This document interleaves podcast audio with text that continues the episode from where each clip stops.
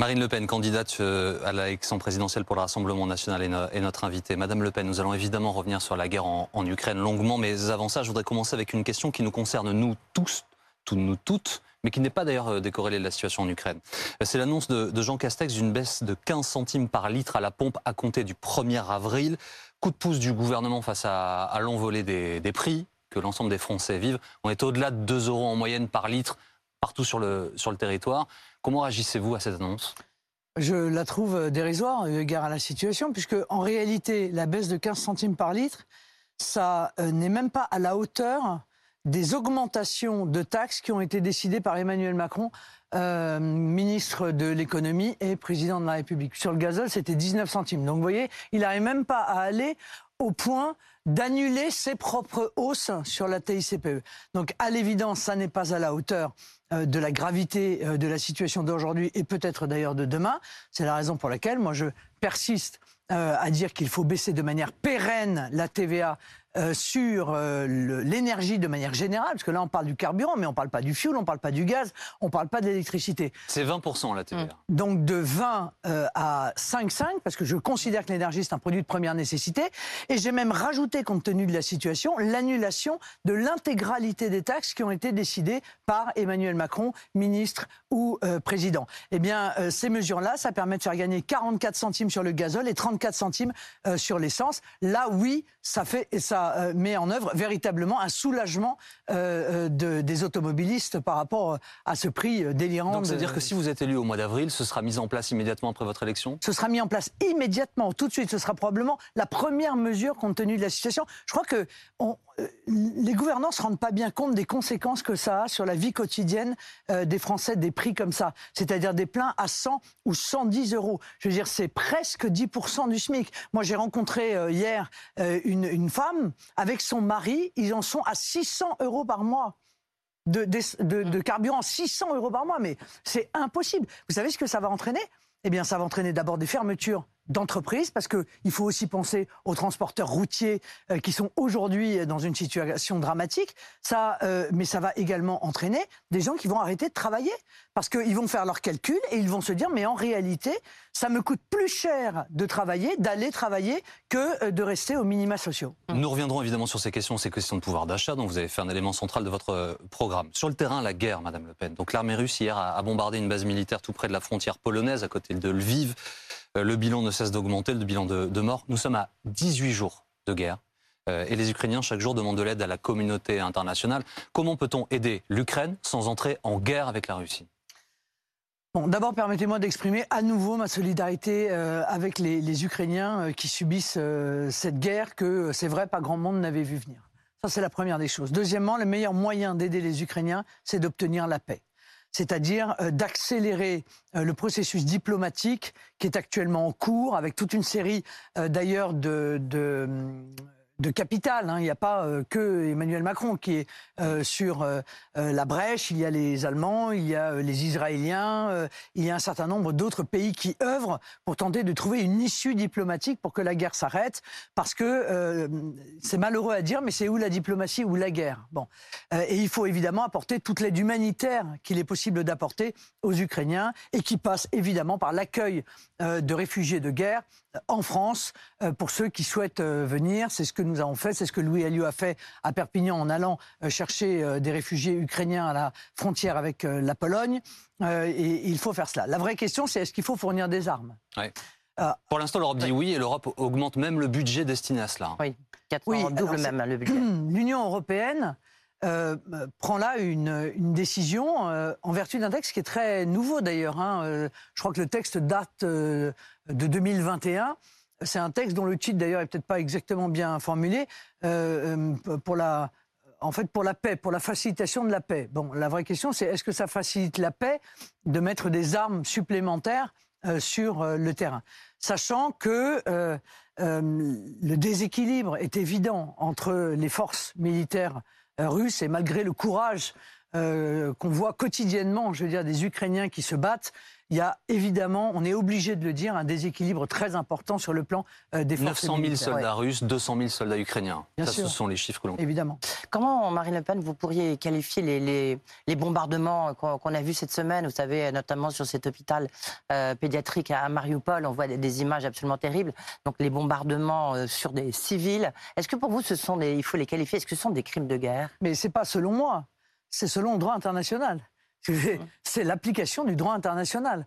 La- le, le bombardement euh, volontaire de civils, euh, d'hôpitaux, euh, d'écoles, ce sont des crimes de guerre. Moi, je pense qu'il faut tout de suite déclencher une enquête de l'ONU. C'est exactement, là pour le coup, le rôle de l'ONU. Et l'ONU doit évidemment remplir son rôle et faire les enquêtes nécessaires pour Donc, savoir. il faudra que Vladimir Poutine passé. soit jugé pour crime contre l'humanité. Bah, Le problème, c'est que si vous voulez, la, la Russie, ni la Russie ni les États-Unis d'ailleurs, hein, ne reconnaissent la Cour pénale euh, internationale. Oui, tout à fait. Donc, euh, encore une fois, c'est la question, c'est euh, euh, il faut aller le chercher après, vous voyez, parce que Mm. c'est bien beau de condamner, mais euh, bon, euh, en réalité, ça ne sert pas à, à grand chose. Et puis la vraie question, c'est est-ce qu'au moment où on discute de la possibilité d'un cessez-le-feu pour obtenir la paix, est-ce que ce type, si vous voulez, d'annonce ne risque pas en réalité d'empêcher euh, parce que euh, si vous dites on va trouver une solution, il faut trouver une solution, hein, mais en même temps bien. on va vous condamner et vous emprisonner. Il y a des grandes chances pour que ça repousse euh, la résolution de ce conflit. Alors moi, je pense aux populations civiles,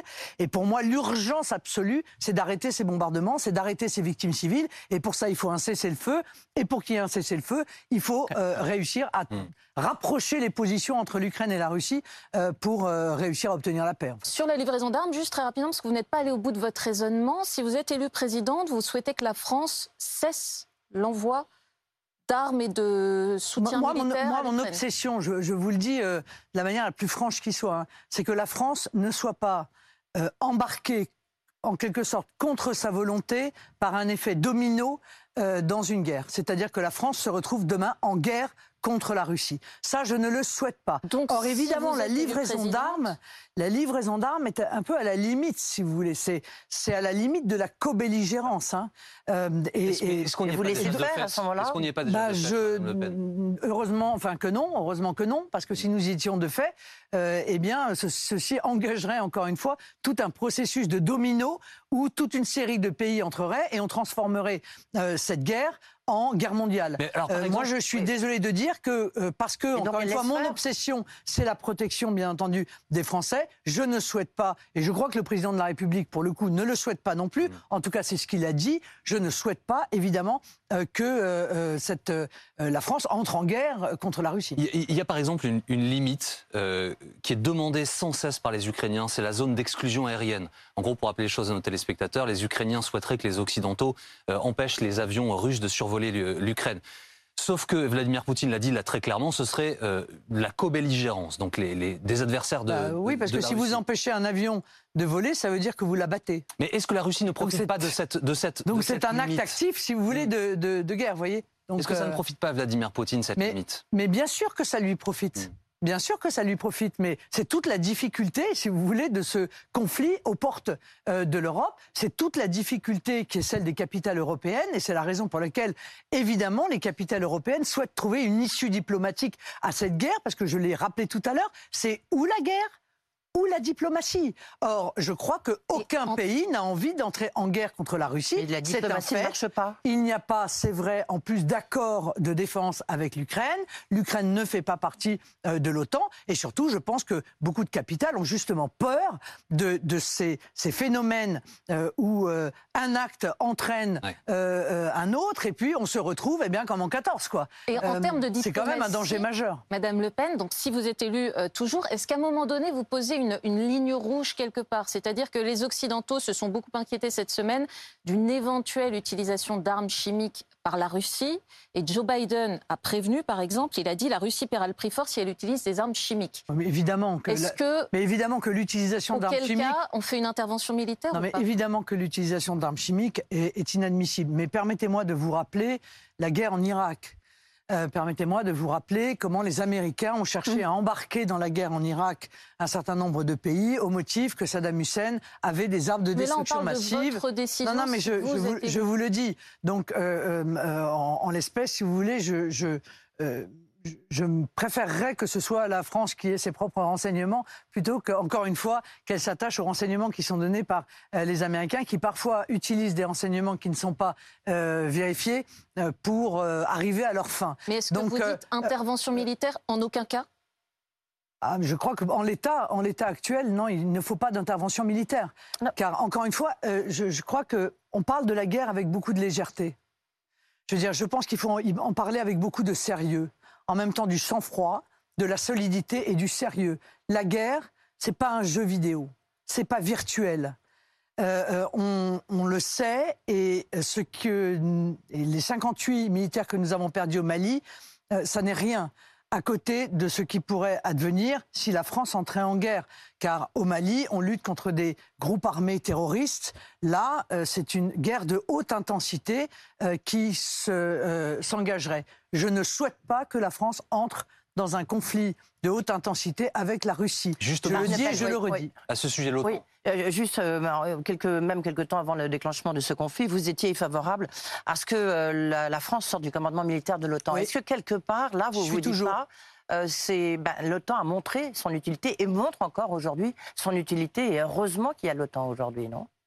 Quelle utilité? Ben, C'est de, faire, de défendre, d'empêcher que le conflit ne se propage peut-être frontières polonaises, euh, roumaines. D'abord, ne mélangez pas l'OTAN et le commandement intégré de l'OTAN. Moi, je veux sortir du commandement intégré de l'OTAN parce que je pense que la France a un rôle particulier à jouer et qu'à partir du moment où elle est en commandement intégré de l'OTAN, le caractère euh, d'arbitre qui est euh, historiquement dans son ADN et qu'a voulu d'ailleurs euh, le général de Gaulle, euh, est perdu. Voilà. Or, on, on, le voit bien que lorsqu'il y a un conflit et qu'on travaille la diplomatie, mieux vaut apparaître à l'égard des deux belligérants comme un arbitre que d'apparaître comme faisant partie d'un camp parce que ça affaiblit euh, votre position. Mais on reste dans l'OTAN. Moi, je ne souhaite pas sortir de l'alliance euh, euh, transatlantique. Donc, il n'y a, pas de difficulté. Mais est-ce que là, l'OTAN justifie son existence, là? L'OTAN justifie son existence. Pour l'instant, l'OTAN n'est pas intervenu. Hum. L'OTAN n'est pas intervenue. bon, voilà. Donc, euh, euh, pour l'instant, elle ne justifie pas euh, son, son existence, particulièrement plus aujourd'hui qu'hier. il n'est pas intervenu. Moi, j'ai toujours pensé que l'OTAN devait changer de, de, nature, en tout cas changer d'objectif, et que je souhaitais que l'OTAN devienne une force de lutte contre le fondamentalisme islamiste, dont on parle moins aujourd'hui, mais qui continue à rester une menace, qui est une menace très importante. Alors, le, une des conséquences de cette guerre, Madame Le Pen, c'est la crise migratoire qui a débuté. 2 millions et demi d'Ukrainiens ont déjà fui la guerre. Euh, ils sont un peu plus de 10 000 à être arrivés euh, aujourd'hui. Le gouvernement estime entre 50 et 100 000 Ukrainiens qui pourraient arriver en France. Est-ce que nous avons, selon vous, les moyens de les accueillir convenablement? Bah, C'est-à-dire que comme je pense que depuis des années, en réalité, euh, on a été très laxiste et très peu regardant sur la manière dont on gérait euh, les demandes d'asile, qui en réalité pour beaucoup n'étaient pas des demandes d'asile, qui étaient des demandes d'immigration économique. Comme on a été laxiste, eh bien peut-être on se prive aujourd'hui d'accueillir précisément euh, dans des conditions dignes des gens qui, pour le coup, correspondent exactement je veux dire, au statut euh, de réfugiés de guerre. Dire, les Ukrainiens, il n'y a pas de discussion possible. Ils sont véritablement des réfugiés de guerre. On le voit d'ailleurs, ce sont des femmes, des enfants, des personnes âgées euh, qui fuient la guerre. Mais a-t-on aujourd'hui les moyens euh, d'en accueillir 100 000 dans des bonnes conditions, compte tenu du fait que notre pays a accueilli de manière anarchique et massive des migrants du monde entier? Bah, Ça n'est même pas sûr et c'est bien triste parce qu'en fait, les vrais réfugiés sont du coup, je pense, les victimes du laxisme des dernières années. Est-ce qu'il y a une différence pour vous entre les réfugiés syriens, qui étaient victimes d'une guerre également, et ces réfugiés ukrainiens? Ils sont tous de la même façon couverts par la Convention de Genève, hein, d'ailleurs, que vous citez bah, régulièrement. Euh, oui, il y, a une différence, euh, euh, incontestablement, puisque les réfugiés syriens, en réalité, qui sont partis de Syrie, étaient quasiment tous des hommes ça interroge, je trouve. Vous voyez, dans une guerre, on s'étonne pas de voir des femmes, des enfants et des personnes âgées quitter les lieux de combat, si vous voulez. Ce qui est étonnant quand on ne voit que des hommes qui interviennent. Donc je pense qu'il y avait sûrement euh, dans euh, ces Syriens des gens euh, qui étaient authentiquement mm. des réfugiés et, qui réclamaient à juste titre l'application de la Convention de Genève. Je pense qu'il y avait aussi beaucoup en réalité d'immigration économique qui se servaient en fait des textes pour pouvoir venir, pour s'installer et non pas fuir de manière euh, euh transitoire, en fait, euh, un territoire en guerre, car je suis absolument convaincu que l'intégralité des euh, réfugiés aujourd'hui qui sont en Pologne, qui sont en Hongrie, qui sont euh, en France ukrainiens, repartiront évidemment vivre en Ukraine D'où quand la guerre déclenchement, sera terminée. D'où le déclenchement pour la première fois de l'histoire du statut de protection temporaire qui Ouais. permet jusqu'à trois ans d'avoir un statut de protection, mais parce que les gens veulent ensuite Voilà. chez eux. Et à propos des, des réfugiés euh, syriens euh, ou afghans, par exemple, et aujourd'hui des réfugiés ukrainiens, Robert Ménard, le, le maire de Béziers, qui vous soutient, a dit récemment nous avons fait euh, deux poids, deux mesures de façon injuste, et il dit même avoir honte de ses propos passés. Qu'est-ce que vous vous êtes dit en voyant sa réaction Non, mais moi, je, je Est-ce que vous avez honte Mais je crois qu'il a tort. Je crois, je crois qu'il a tort pour une raison simple, c'est que nous avons accueilli beaucoup d'Afghans et beaucoup de Syriens. C'est même les deux principales, en réalité, euh, nationalités que nous avons euh, accueillies. Mais je crois que les critères qui ont été posés étaient des critères qui étaient trop lâches. Les mailles du filet, je suis désolé de le dire, étaient trop lâches. Et donc, on a laissé passer des gens. Mais d'ailleurs, c'est vrai, puisque les gens qui sont chargés d'accorder ou de ne pas accorder le statut euh, euh, de, euh, de, de réfugiés, euh, eh bien, ont refusé dans plus de la moitié des cas d'accorder ce statut parce qu'en réalité, il n'était pas justifié ce statut. C'était un détournement du droit d'asile, un détournement du droit d'asile utilisé pour s'installer dans un pays et pour fuir des conditions qui sont des conditions économiques. Ça ne veut pas dire que on ne les comprend pas. hein. Moi, je, je peux très bien comprendre que des gens ont envie de quitter des pays pauvres pour venir s'installer chez nous. Mais moi, mon objectif, c'est de lors la défendre. prise de Kaboul, c'est de défendre vous les étiez Français. opposé à l'arrivée de réfugiés afghans. Néanmoins, ils pardon, et on a reconnu ce, ce- ce régime. On l'a installé. euh, la communauté internationale a reconnu le régime taliban. On a même fait mieux. L'Union européenne leur a versé un milliard.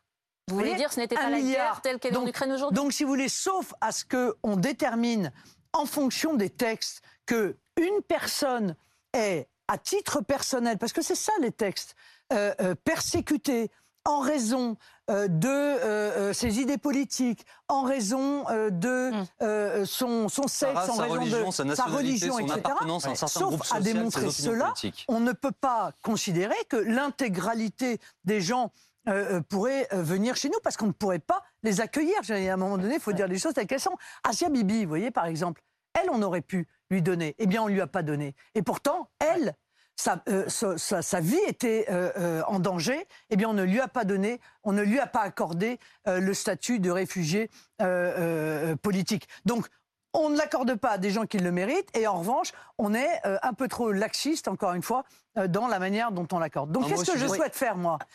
Pardon, mais puisque j'ai une proposition, Oui. moi, je souhaite que la demande d'asile soit effectuée à compter de mon élection dans les euh, ambassades et dans les consulats de n'importe quel pays du monde, pas obligatoirement le pays dont Non, parle la personne, difficile, oui. le pa- des pays de transit ou Mm. n'importe quel autre pays, pour que ceux qui soient accueillis sur le territoire national soient ceux à qui on a dit oui. On a analysé votre dossier et vous correspondez aux critères que euh, euh, nous avons mis en œuvre. Euh, ça évitera qu'en réalité, il y ait énormément de gens à qui on refuse le statut, mais qui restent quand même sur le territoire national.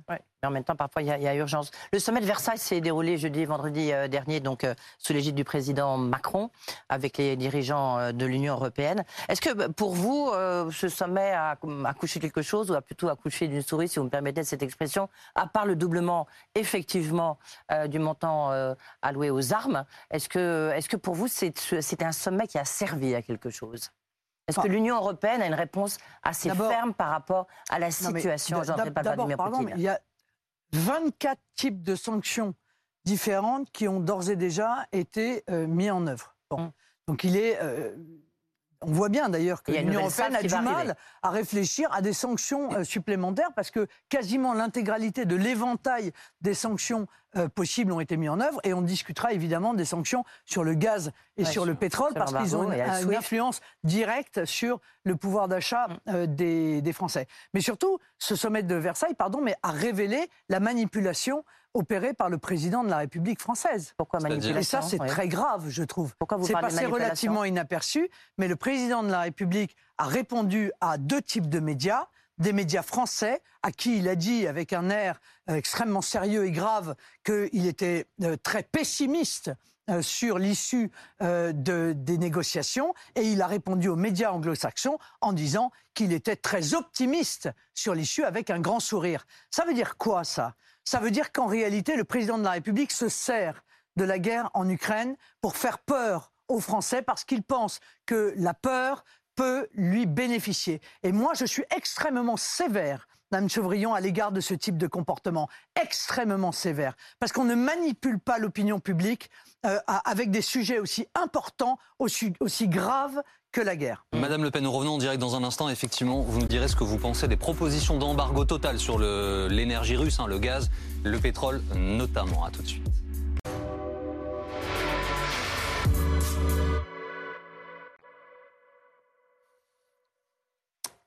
La suite de BFM Politique en compagnie de Marine Le Pen. Euh, Madame Le Pen, faut-il un, embargo total sur le gaz, sur le pétrole russe, comme le demande par exemple François Hollande, pour cesser de, comme il le dit, financer la guerre en Ukraine Non. Résolument non. Et euh, je suis frappé d'ailleurs parce que la France fait partie des pays qui euh, poussent précisément à l'embargo total sur le pétrole et sur le gaz. Les conséquences pour les Français, si cette décision est prise, seront catastrophiques cataclysmique. Moi, je souhaite protéger les Français. Et je ne veux pas sacrifier les Français, l'économie, leur emploi, leur pouvoir d'achat, euh, euh, avec des décisions que je considère comme irresponsables. Moi, je vous ai apporté le graphique de l'évolution du prix du gaz. Hein, parce que ça, c'est quand même extrêmement important. Plus 245%. Or, je rappelle à ceux qui nous écoutent que pour l'instant, le prix est bloqué. Hmm et qu'à partir de juillet 2023, il n'y aura plus de prix réglementé. Ça veut dire que ça, vous pourrez multiplier probablement par deux ou par trois si jamais on euh, fait un embargo sur euh, le gaz et que les conséquences vont être terrifiantes. On n'a pas d'alternative. Nous, c'est 17 à 20 Alors, nous ne sommes pas le pays européen le plus exposé au gaz et au pétrole russe. mais c'est cher monsieur, bien sûr. Le problème, c'est que le prix est évalué euh, de manière euh, globale en Europe. C'est ça le problème, bah, et notamment le prix de l'électricité. Sur, le, gaz le prix de l'électricité dépend du prix du gaz. Oui, mais d'accord, mais beaucoup de, beaucoup de Français euh, ne voient pas le rapport. Le prix de l'électricité est indexé sur le prix du gaz. Si le mm. prix du gaz explose, comme c'est le cas et comme ça risque d'être le cas, eh bien le prix de l'électricité va s'envoler et nous allons être ruinés. Déjà, des entreprises sont obligées de fermer mmh. à cause du prix du gaz. Moi, j'ai euh, rencontré euh, des chefs d'entreprise qui sont actuellement en train de dire je vais fermer parce que mon activité nécessite beaucoup de gaz et en l'état, je ne peux plus faire face au prix du gaz. Ce qui conduit François Hollande à proposer ça, c'est qu'en fait, les les rentrées financières de ces ventes par la Russie, elles sont colossales. C'est la principale manne de, Vladimir Poutine et de la Russie. C'est ce qui soutient l'économie russe. Parce qu'il y a un moment donné, il faut quand même se rendre compte d'une chose. Nous avons fait le choix du nucléaire. Nous avons fait le choix de l'hydroélectricité. C'était un choix remarquable. Et Emmanuel Macron était prêt à mettre tout ça à la poubelle, puisque au début de son mandat, il voulait fermer 14 nucléaires sur 50, 14 euh, euh, centrales. Oui, euh, sur 58, euh, euh, il voulait, il a arrêté Astrid, etc. Depuis, il a réinvesti hein, dans Non mais d'accord, très bien, parfait. Depuis, il a réinvesti. Il n'en demeure pas moins. Hollande qui il n'en demeure pas moins le mouvement que plus on est dépendant, plus on est dépendant aux énergies dites non renouvelables, en fait, aux énergies intermittentes, plus on est dépendant au gaz et au charbon. Emmanuel Macron a quand même fait doubler la production de charbon sous son mandat. Vous, me parlez d'un progrès, franchement, euh, sur le plan environnemental, c'est dramatique. Donc, euh, c'est parce que les Allemands, eux, ont fait le choix idéologique de la suppression du nucléaire, que les Belges ont fait le choix euh, idéologique de la suppression du nucléaire, qu'aujourd'hui, l'Europe est ultra dépendante du gaz russe. 40% du gaz qui est en Europe est du gaz russe. Donc nous sommes ultra dépendants à cause de choix qui ne sont pas les nôtres. Donc moi, je viens dire la chose suivante. Mon obsession, c'est la protection des Français et de leur pouvoir d'achat. Je pense qu'il faut donc sortir du marché européen euh, de l'électricité immédiatement pour pouvoir réguler des prix qui soient des prix français. Notre production nous permet de sortir des prix euh, très raisonnables euh, pour l'énergie. Eh bien, il faut que les Français puissent en bénéficier. Vous avez dit à l'instant, vous avez dit à l'instant, Madame Le Pen, que le prix était global pour, au niveau européen. Ben, on sort. Justement, comme ça, le prix sera le prix français. Et, ce ne sera plus il le est prix traité, européen. on ne peut pas sortir comme ça. Pardon? On ne peut pas sortir comme ça. Bien sûr, enfin, on y entre et on y sort. C'est une décision politique, pardon de le dire. Bon. Alors les conséquences, et puis, il y a, y, y une autre chose qu'on pourrait peut-être demander. Parce qu'il euh, il y a beaucoup de pays quand même qui produisent du gaz et du pétrole. On discute déjà avec eux. Hein pourquoi, pourquoi est-ce qu'ils ne pourraient pas fournir du gaz et, du pétrole à, euh, par solidarité à un prix qui soit un prix raisonnable? Je pense à la Norvège, je pense à la Grande-Bretagne, je pense au Qatar, euh, je pense à l'Arabie Saoudite. Vous savez qu'on discute avec Je pense au Canada, je pense à l'Algérie. Les négociations sont en cours, Madame. Le voilà, voilà qui pourrait limiter au moins, sinon arrêter au moins limiter les exportations, enfin les importations de gaz et de pétrole russe. Mais encore faudrait-il que tous ces pays ne profitent pas de la crise pour engranger euh, des euh, bénéfices qui soient des bénéfices spectaculaires et qu'ils participent à la solidarité euh, dans le cadre de la guerre qui se déroule en Ukraine. À propos de la crise, justement, le gouvernement va annoncer la semaine prochaine son, son plan de résilience, c'est-à-dire, en d'autres termes, un plan pour essayer d'aider les Français sur les conséquences économiques. Est-ce que vous en attendez quoi que ce soit d'une part? Et si vous étiez à leur place, du moins si vous êtes élu, vous ferez quoi? Le problème, c'est que si vous voulez, ils donnent, ils donnent de la main droite pour reprendre de la main gauche. Parce que le bouclier tarifaire, au moment où nous nous parlons, il est déjà à 25 milliards. 25 milliards. Et qui va être payé euh, euh, qui vont être payés par qui? Qui vont être payés par les contribuables. Mais la même question se pose si vous voulez baisser les taxes non, et la question. Moi, j'allais vous poser ensuite. moi, j'ai chiffré de manière. Comment vous compensez ce manque à gagner de manière pérenne et je fais des économies qui permettent de rendre les 12 milliards que je veux rendre aux Français par la baisse de la TVA de 20 à 5,5. Je les ai chiffrés. Je fais des économies sur l'immigration. Je fais des économies sur les fraudes. Je fais des économies sur la contribution euh, nette à l'Union européenne. Là, ce qu'il est en train de faire, c'est de repousser euh, le, problème. Et, encore une fois, euh, il n'y a pas que le gaz et le pétrole. Moi, je voudrais quand même attirer votre attention sur l'alimentation. Parce que la Russie, le Kazakhstan, l'Ukraine, c'est 40% du blé mondial. 40% du blé mondial. Or, déjà, on a vu avant la guerre l'évolution du prix des céréales, blé, orge, maïs. On a vu avant la guerre l'augmentation des prix de l'engrais, car nous sommes très dépendants en France euh, euh, pour euh, fabriquer de l'engrais. En plus, on a fermé les usines qui fabriquaient de l'engrais au passage. Donc, attention à tout cela. Je pense qu'un président de la République doit d'abord penser à sa population, aux emplois, aux entreprises, au pouvoir d'achat. Donc oui aux sanctions, non aux sanctions dont les, premiers, les premières victimes vont être, un peu comme en 2014, les Français. Hum. Oui, Edwige. Euh, un, mot juste, parce que rendre leur argent aux Français, c'est un peu votre leitmotiv, Marine Le Pen. Euh, vous êtes allé dans le Nord euh, hier, vous avez encore annoncé d'autres mesures sur la TICP, la TICPE, pardon, la taxe pétrolière. Effectivement, il y avait aussi 1000 euros pour les Français qui équipent leur voiture d'un boîtier à l'éthanol.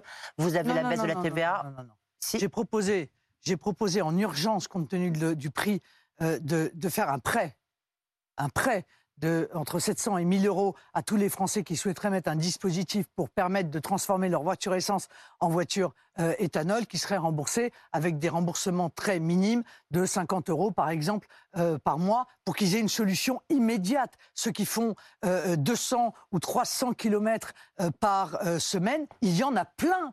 Euh, en, campagne. Il faut quand même se souvenir que tout le monde n'habite pas à Paris et tout le monde n'a pas accès à des transports en commun. Je veux dire, il y a beaucoup de gens qui font 50 km par jour, parfois même 100 km mesures. par jour. Quel est le coût, puisque tout le monde est dans les, différents candidats à l'élection présidentielle sont dans le chiffrage de leur, euh, leur programme. Est-ce que vous avez chiffré, du moins cette partie-là, Marine Le Pen? Bah, La baisse de la TVA, euh, c'est 12 milliards. 12 et, et, la baisse de la TICPE de manière transitoire, car je veux baisser la TICPE en plus de la baisse de la TVA de manière transitoire tant que le baril est au-dessus de 100 dollars. Euh, euh, donc ça a vocation à être transitoire. Mais c'est sans commune mesure avec les 25 milliards du bouclier tarifaire, Madame Chevrillon. Mmh. Sans commune mesure. Bon, sauf que pour la baisse de la TVA, c'est pérenne. C'est-à-dire qu'on rend leur argent aux Français, pas seulement de manière transitoire, mais de manière définitive. et c'est un effort qu'il faut faire. C'est essentiel parce qu'aujourd'hui, les Français n'arrivent plus, encore une fois, à faire face. Et je serais probablement amené à annoncer des mesures si l'inflation sur les produits alimentaires qui se profile arrive en pleine face des Français. Après tout ça, vous imaginez, euh, euh, l'augmentation des prix, par exemple, de l'alimentation euh, sera, pour le coup, un drame pour des millions de Madame familles Pen. qui aujourd'hui n'arrivent pas à faire face. La campagne, la campagne présidentielle, donc nous sommes à moins d'un tour du maintenant du, euh, du premier tour de cette élection.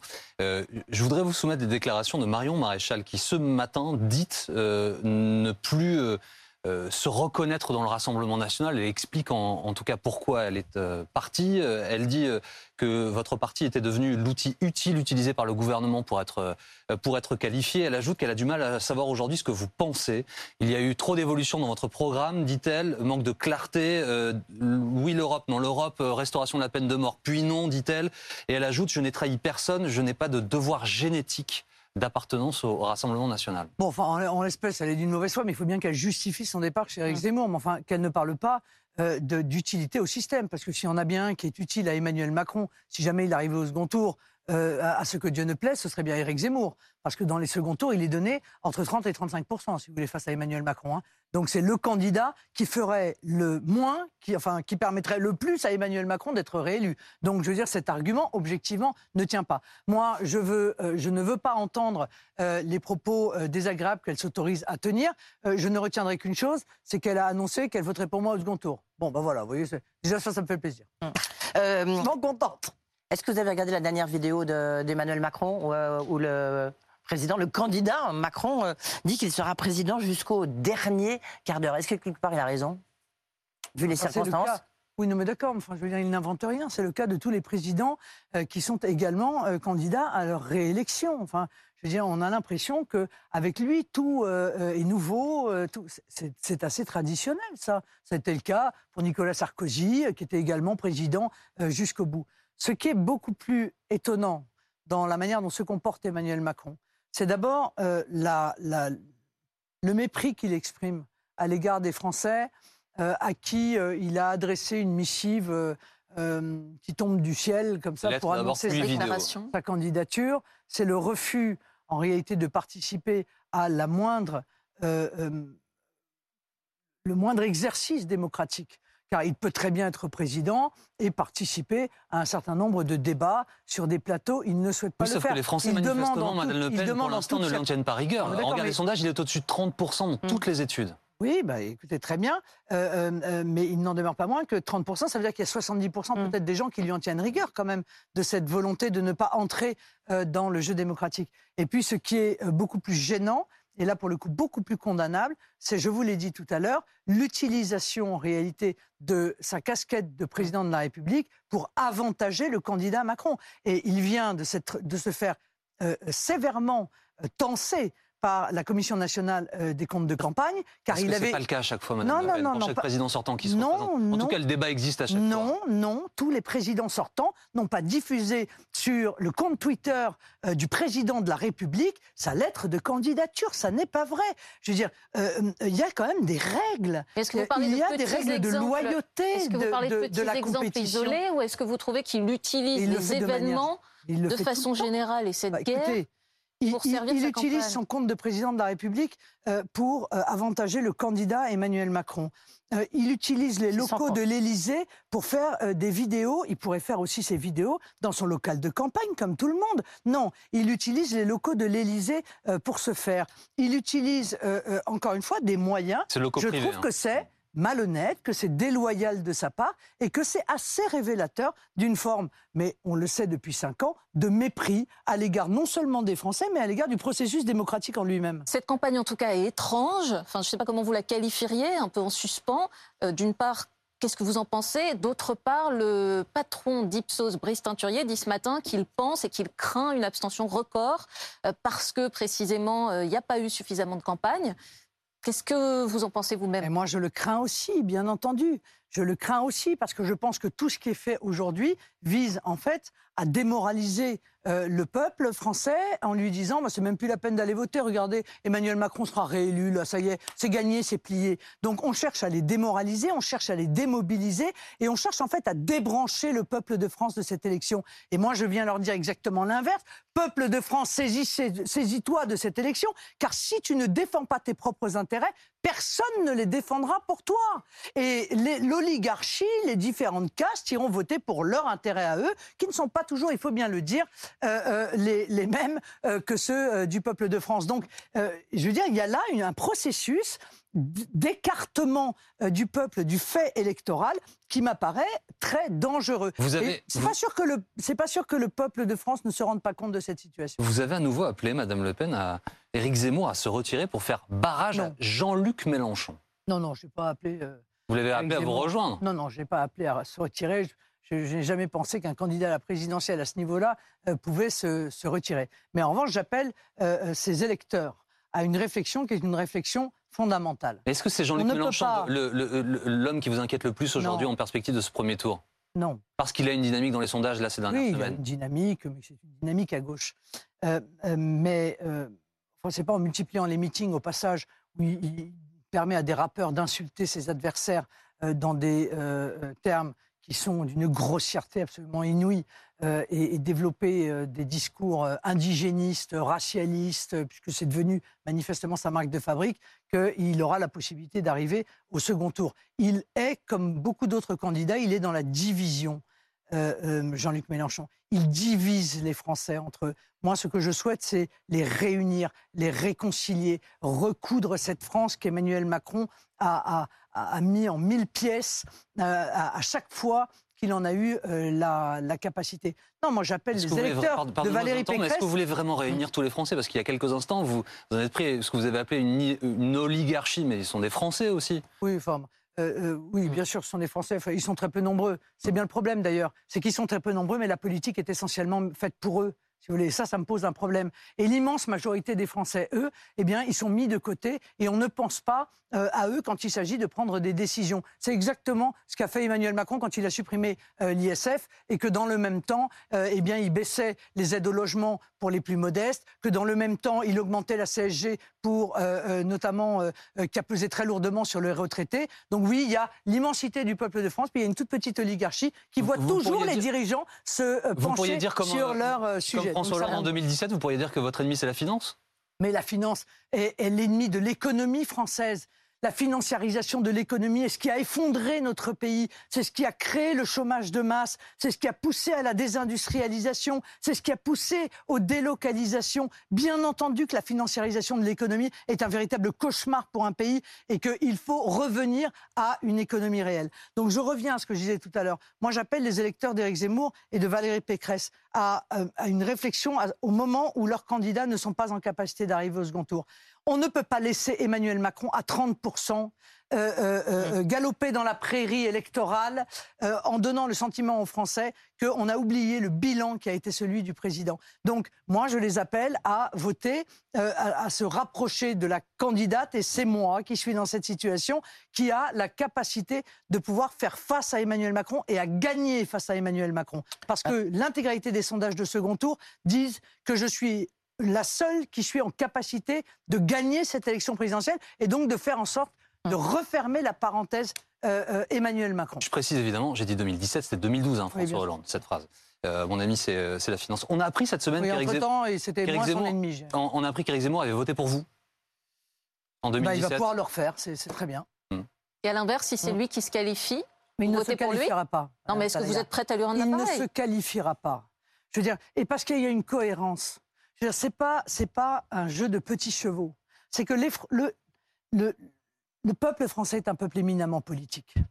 Et, la réalité, c'est que le peuple français a bien conscience que le- les deux projets, qui sont celui d'Emmanuel Macron et le mien, offrent des perspectives qui sont radicalement différentes. Que véritablement, il y a là deux choix de société, deux choix pour le pays, deux choix pour l'économie, deux choix pour la protection du système de protection, de, euh, pour le, le- le- la, la- la survie de notre système de protection sociale, que Emmanuel Macron veut effondrer. La dernière proposition sur les retraites en est peut-être la dernière 65 ans, démonstration. rapidement. Donc, euh, or, euh, pardon, mais Éric Zemmour a un programme économique qui ressemble furieusement à celui d'Emmanuel Macron. Furieusement. Que ce soit sur l'utilisation des primes euh, plutôt que l'augmentation euh, des salaires, qui est en fait une sorte de, euh, de vision de trader. hein.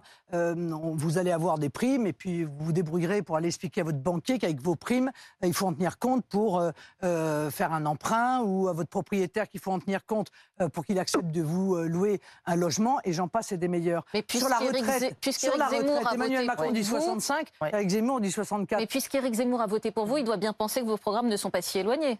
Bah, sûrement sur l'immigration et sur l'insécurité, euh, euh, très certainement. Mais d'ailleurs, la vraie question qu'on se pose depuis déjà des mois, c'est qu'est-ce qu'il apporte quelle est la plus-value d'Éric Zemmour dans le domaine de l'immigration et de l'insécurité? Madame Le Pen. Quelle est sa plus-value alors que notre projet Une est euh, travaillé depuis longtemps, ouais. pardon, travaillé depuis longtemps, que le référendum sur l'immigration est déjà rédigé, euh, que euh, donc euh, on a un projet presque clé en main pour euh, mettre en œuvre la maîtrise de, l'immigration dans notre pays. Pardonnez-moi d'accélérer, mais le temps passe. Je voudrais vous entendre au sujet de, de ce qui se passe en Corse. Euh, Jean Castex a levé le statut de détenu particulièrement signalé, donc d'Ivan Colonna, qui est toujours dans un état grave, euh, mais aussi d'Alain Ferrandi et Pierre Alessandrini, sont les, les membres du commando euh, qui ont été reconnus coupables de l'assassinat du, du préfet Rignac. Il y a d'ailleurs des, des, euh, manifestations cet après-midi à Bastia. La mesure a été annoncée par Jean Castex, je le cite, dans un souci d'apaisement. Est-ce que vous, vous auriez fait la même chose? Vous auriez pu prendre la même décision? Mais moi, j'aurais pris une décision, euh, pas sous la pression euh, de la violence qui s'exerce euh, en Corse. Et je pense qu'en réalité, euh, Jean Castex essaye de détourner l'attention sur le fait générateur de ces tensions, sur lequel le gouvernement aurait dû s'expliquer, et de manière très ferme. La manière dont Yvan Colonna, pour lequel je n'ai aucune mensuétude, compte tenu du crime qu'il a commis, mais dans la manière dont Yvan Colonna a été laissé seul avec un détenu islamiste qui euh, avait été, euh, qui avait obtenu tout de même euh, le statut d'auxiliaire, ce qui est un statut que l'on accorde à ceux à qui l'administration pénitentiaire fait confiance. Et malgré le fait que M. Colonna ait été un détenu particulièrement surveillé, on l'a laissé seul avec cet islamiste qui avait commis euh, euh, plusieurs faits euh, était violents en prison. de prison. Qui- oui, bien sûr, et qui avait, pardon, minutes, ouais. qui avait même pris en otage une infirmière. Et on- eh bien, c'est un, euh, c'est un, une défaillance extrêmement grave qui, dans n'importe quel pays, aurait entraîné la démission du ministre Et de c'est la grave Justice. aussi ce que vous dites, parce que vous dites qu'il y a donc une responsabilité de l'État français dans ce qui est arrivé. Bien sûr qu'il y a une responsabilité du ministre de la Justice dans ce qui s'est passé, évidemment. Les élus Castex corse, parlent- écoutez- les élus corse pensent que c'est même, un assassinat, c'est-à-dire que c'est téléguidé. hein. Non, non, mais là, je suis en désaccord avec eux. Mais si vous voulez, la, la- la lourdeur de la défaillance, la lourdeur de la faute est telle qu'elle aurait dû entraîner tout de même enquête. une réaction. Or, il y a eu zéro réaction. Ça ne justifie pas les violences qui sont actuellement euh, à l'œuvre, euh, encore une fois, en Corse. Quant à la situation des détenus, euh, moi, je suis assez pour la capacité de rapprochement Mm. euh, des détenus corses, plus d'ailleurs par humanité à l'égard de leurs familles, parce que c'est extrêmement dur pour les familles de ne pas pouvoir euh, aller rencontrer le père, le frère, euh, euh, le, Même le dans ce fils, cas, assassinat le fils. Et donc, je- Les, mais les- il les- faudra. les élus corse, Madame Le Pen, demandent là aujourd'hui, parce que M. Alessandrini et M. Ferrandi ont Mm. fait leur peine de, Alessandri ont fait leur peine de, de sûreté, ils demandent leur libération. Non, non. Non, moi je suis pour la certitude des peines. Euh, donc je pense que quand on a été condamné à une peine, il faut faire sa il faut faire sa peine. Mais en revanche, je suis pour le rapprochement euh, des détenus, à charge bien entendu pour le système pénitentiaire de se mettre en situation de pouvoir assurer évidemment euh, euh, la, la, la, la sécurité euh, et, et éviter euh, les, les évasions qui pourraient éventuellement Merci intervenir. Merci beaucoup, Madame Le Pen, d'avoir été moi notre invitée ce midi dans BFM Politique. Merci, Merci. Edwige. Merci beaucoup, Amandine. Merci. Euh, restez là, s'il vous plaît. Je vous retrouve dans quelques instants. Nous ferons un point sur l'évolution de la situation en, en Ukraine à 13h30. Vous pourrez voir notre enquête, notre enquête qui va arriver, consacrée à Vladimir Poutine.